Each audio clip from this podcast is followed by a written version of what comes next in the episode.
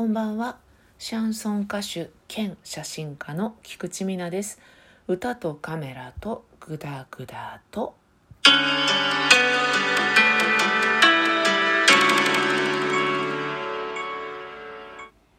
似たような話が何回か続いてしまうという癖があるんですが今度はね膠原病科に行ってきたよっていうお話です前回が歯医者ですよね歯科検診の話 してたので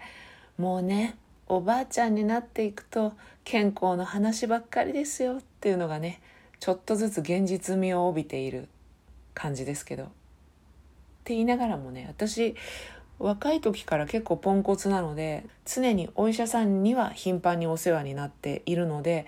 あんまり昔も今も話してる内容は変わらないんですけれども膠原病の受診ですね今回は。ラジオトークでも何回かお話ししてるんですが私は全身性エリテマートーデスという SLE とも言いますけどね。その病気とあとはシェーグレン症候群というこの2つ病気を持っております。なので定期的にあの受診をしておりまして今はね幸い状態が落ち着いているので3ヶ月に1回ぐらいですかね行ってるんですけどもその受診日でございました。まず行くと、えー、採尿と採血をしてでまあその日のうちに結果が出るものに関しては受診の時に説明をもらって結果が出ないよっていうのはその次回になるんですよね。だから3ヶ月後に結果がわかるって感じなんですがとはいえねあの明らかにもうおかしいぞっていうのがあればすぐ連絡が来るのでお医者さんっていうのはそういうものなのでなので、まあ、安心してるんですけどねで今回もですねあの先生の方から「まあ安定してますね」っていいんじゃないですか？っていうことなんですよね。時折話題になるステロイドを私は服用してるんですよ。あの塗り薬ではなくて錠剤でお薬としてごっくんと飲み込むやつですねあれでステロイドを、えー、内服しても何年にもなるんですけれどもそのね量もかなり少なくなってましてね今は。うんともともと人間が自然に自分で作り出せる副腎皮質ホルモンいわゆるステロイドというかね副腎皮質ホルモンが5ミリから6ミリって言われてるんですよね1日。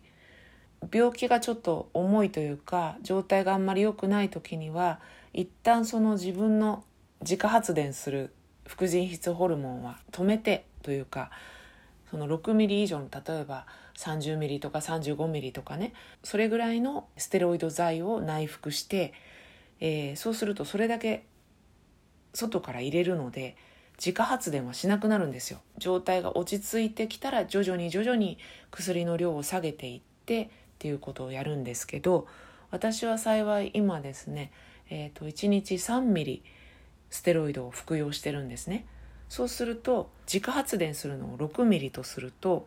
3ミリ分しか入れてないので3ミリぐらいは自家発電も開始されてるわけです今私は。で3ミリ自家発電3ミリを薬で補うっていうような形でまあやっていってるっていうのかなまあこの辺の詳しい数値は結構アバウトですけどね自分からもちょっと作り出せるようになってるよって感じですよね。一応難病って言われるもので治療法がしっかり確立されてないっていうことと長期的に治療というかねそういうお付き合いをしていかなきゃいけない病気であるということで国の公費を使ってまして指定難病医療費助成制度っていう公費を使ってるんですね。昔は特定疾患って言ったんですけどね今指定難病医療費助成制度っていうんですけどその制度をね使うにはある程度線引きが必要なんですよだからうんと軽い人っていうのはその制度ってお助けしなくても大丈夫ですよねってそんなに治療費もかからないし状態も安定してますもんねみたいなことなんですよ。で私はずっとその制度を使わせていただいていてとはいえかなり状態が安定してるのでま正直言うと線引きが厳しくなったりすると「はいあなたはもうダメですよ」って言われるギリギリのゾーンみたいなとこにいるんですよ。これがね致しかゆしで結構治療費はかかるんですよね特に薬代が相当かかるので自分で払えないわけじゃないけど結構痛い出費なんですだから女性をしてもらえるとすごくありがたいんだけれども女性が絶対必要っていうことはイコール病気が重いっていうことの証明にもなってしまうのでなかなかねこう致しかゆしなんですけど、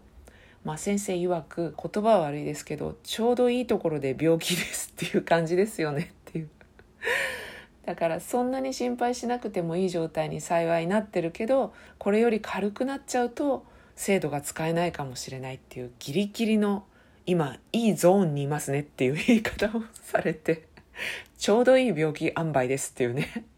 褒められてんですかねっていう感じですけど、まあ、私も意味は十分わかるので「ですよね」って言ってニヤニヤしてるっていう感じなんですけどね。まあつつがなくあの受診が終わりまして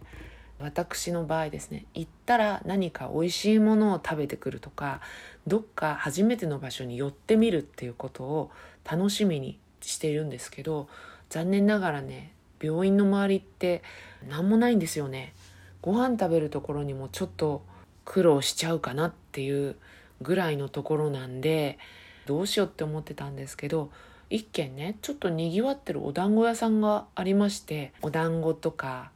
おまんじゅうとか海苔巻きとかお稲荷さんとか売ってるようなお店ってあるじゃないですか。